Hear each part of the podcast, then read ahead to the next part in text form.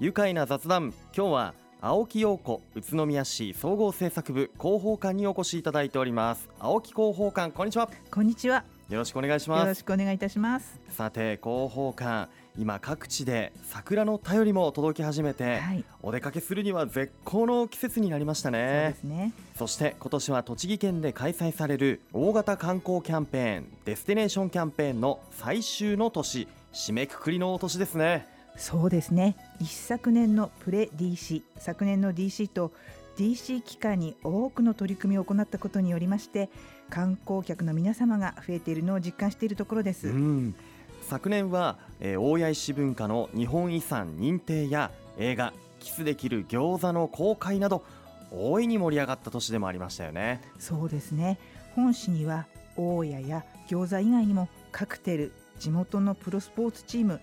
ジャパンカップや 3x3 の国際大会など何度でも来たくなる魅力ある観光資源が豊富にあります。はい。訪れる人には目的以外にもいろいろな顔を持つ宇都宮を堪能していただき宇都宮のファンになってもらえるとありがたいですね。確かにファンになる人が増えもっとこう賑やかな街になるといいですよね。えーそしてファンといえば宇都宮に本拠地を置くプロスポーツが熱いですよね。そうですね本市には3つのプロスポーツチームがあるんですけれどもそれぞれが熱い戦いを繰り広げています。はい。まず栃木 SC ですが先月2月24日の津英源金沢戦で開幕戦を迎えまして結果はドローでしたが田坂新監督のもと現在奮闘中です。はい。続いて宇都宮ブリッツェンは今月3月16日の JBCF 修善寺ロードレースを皮切りにシーズンが開幕いたしました、うん。そしてリンク栃木ブレックスはシーズン終盤を迎えチャンピオンシップ進出が決定しています。はいそうなんですよね。いやーこれからの試合展開選手の活躍本当に楽しみですよね、えー今年のじゃあ各チームの見どころは何でしょうか？そうですね。まず栃木 SC ですが先ほども申し上げましたように新監督の起用とともに、うん。宇都宮出身の選手も新加入いたしましたので、うん。彼らの活躍を大いに期待したいところです。はい。続いて宇都宮ブリッツェンは J プロツアー連覇をかけたシーズンですから、うん。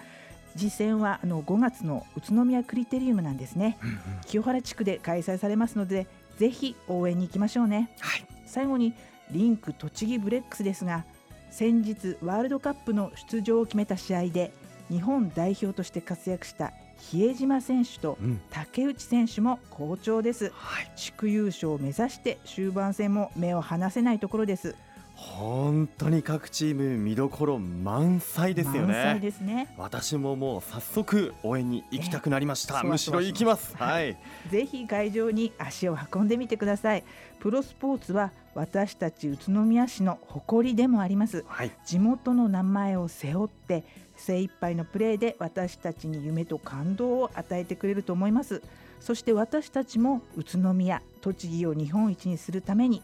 チームへ大きな声援を届けましょう。その通りですね。まずは私たち市民が応援することから始めなくてはですね、えーそして冒頭でもご紹介いただきましたが、えー毎年恒例のジャパンカップのほか3人制バスケットボールの 3x3 世界大会のクラブ世界一決定戦であるファイナルも今年11月に宇都宮市で開催されるんですよね。そうなんです。これすごいことなんですね、えで宇都宮市は自転車の街 3x3 の街として毎年一流プレイヤーが見られる国際大会を開催しています。今年はジャパンカップサイクルロードレースを10月18、19、20日の3日間開催いたします。はい。また先ほどの 3x3 ワールドツアー宇都宮ファイナルこれは11月の2日3日両日開催いたします。うん。今年も盛り上がること間違いなしですので市民の皆さんもぜひ会場に足を運んでいただき世界の技プレーを生で見てその迫力を直に感じてください。いや本当世界の技をね宇都宮で生で見られるんですからね。ね。いや本当今から楽しみにしています、はい。さて広報官、えーその他春にふさわしいお知らせなどはありますか？はいやっぱり春といえば桜のお知らせですよね。はい。春の訪れを告げる桜の便りが市内の桜の名所から届いていますよ。今日はこれから楽しめる宇都宮ならではのお花見スポットについてお知らせしたいと思います。ぜひ教えてください、えー、まずは宇都宮城址公園ですね、はい、2月中旬の河津桜に始まり約1ヶ月半程度桜が楽しめるんですよ、えー、こちらの桜の種類は河津桜のほかにしだれ桜ソメイヨシノ大山桜などいろいろな桜の種類があるんです、はい、えー、あとは3月16日なんですけれどもこちらは桜祭りが開催されて大いに盛り上がったと聞いています、はい、えー、次のスポットですけれども、はい、おなじみ八幡山公園こちらは800本のソメイヨシノが植えられているんです、うん、お花見期間は3月28日から4月7日です、はい、ぼんぼり点灯なども夜は楽しんでいただけるんですよ、はい、それから3つ目のおすすめスポットは鎌川の川床、桜祭り、宇都宮の中心部を流れる鎌川の三橋というところから出雲橋までしだれ桜が咲き誇る隠れた名所なんです。隠れた名所こちらにですね、うん。あの京都の鴨川のような川床を設置してですね、うん、桜を楽しんでいただけるんです、川床の開放は3月29日から4月7日の10日間です、ぜひ行ってみてください、あとはえー、おなじみの城山の格子桜あと新川の桜並木などいくつもの桜スポットがありますね。本当ですね。聞いただけでも今5箇所も出てきましたが他にも市内にはたくさんありますからね。紹介しきれないぐらいですね。そうですね。いやいろんなスポットがあります。宇都宮どうですか？広報館お花見の予定とかってありますか？そうですね。こういうあのスポット名所もいいんですけれども、えー多分あの皆さんお近くの小学校中学校などにも素晴らしい桜の木があると思いますので、うん、まあそういうようなところにですね、缶コーヒーや缶ジュースを持って缶ジュース あのお花見をするっていうのもいいんじゃないでしょうかね。いいかもしれないですね。えーはい、私はちょっとこう桜の下で日本酒とかもね飲みたいなと思ってるんですが、ねえー、そんな時にはねあのぜひ公共交通でね行きたいですよね。そうですね公共交通でお願いいたします。えー、さあ公共交通といえばですね LRT 乗ってね、はい、お出かけできる未来も近づいてきていますよね、はい、ではここで LRT を含む宇都宮市の公共交通について皆さんから質問をいただいていますのでご紹介したいと思います、はい、よろしくお願いいたします。さあ今日はこんな質問です。LRT の工事も進んでいるようだけどそもそも LRT への乗り降りはどうすればよいのということですが交換お願いできますか？はい。LRT の乗り降りどうするのかなって皆さんちょっと、不思議に思ってるかもしれませんけれども、えー、路面電車っていうのは皆さん他の町でご覧になったこともあるかと思うんですけれどもこう道のこう中央分離帯のようなところに駅があるんですね、うん、えー、こちら LRT の停留場は横断歩道がある交差点などに19箇所設置予定なんです、うん、で乗り降りは歩行者信号が変わったら交差点を渡ってその道路の中央の、こう中央分離帯のような場所にあるんですね、はい、道路の中央の停留場に移動します、はい、その停留場はバリアフリー仕様でスロープ屋根風よけベンチなどが整備されておりますので、安心して快適に LRT を待つことができるんですよ、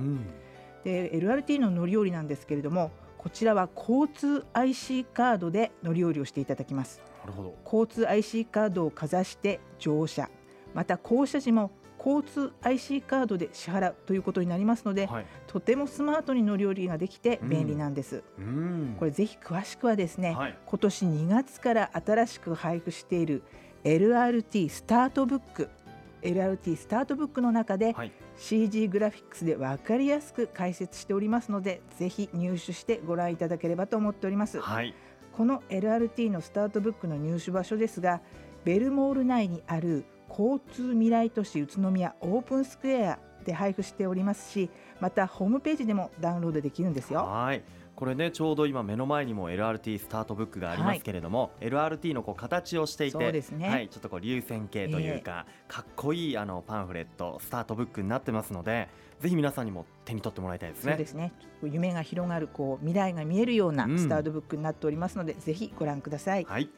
えー、ここで LRT の工事情報についてもご説明させてください。お願いします。えー、LRT の工事も着実に進んでいます。えー、今月3月号の広報誌では鬼怒川橋梁の整備や鬼怒川の左岸部での仮称下竹下停留場付近の擁壁工事清原工業団地内のグリーンベルトでの道路改良工事の進捗を写真でご紹介しています。はい。これからも工事の進捗に応じてお知らせしていきたいと思いますのでチェックしてみてくださいね、はい。えーその他あの今後なんですがレールだけではなくて乗り場の壁面を利用して地域の特性を表現する停留場の個性化やまた車両の愛称募集なども今後考えていく予定なんです。おはい。今後市民の皆さんが LRT を身近に感じ多くの方々に利用してもらえるような参加体験型の取り組みも進めていきたいと思っています。うん、ぜひ参加してみたいですね、はい。さあ LRT に乗って花見やスポーツ観戦あとは買い物に行けたりするねね。未来とっても楽しみにしています。はいなお LRT の詳しい情報ですがベルモール1階フードコート北側に開設している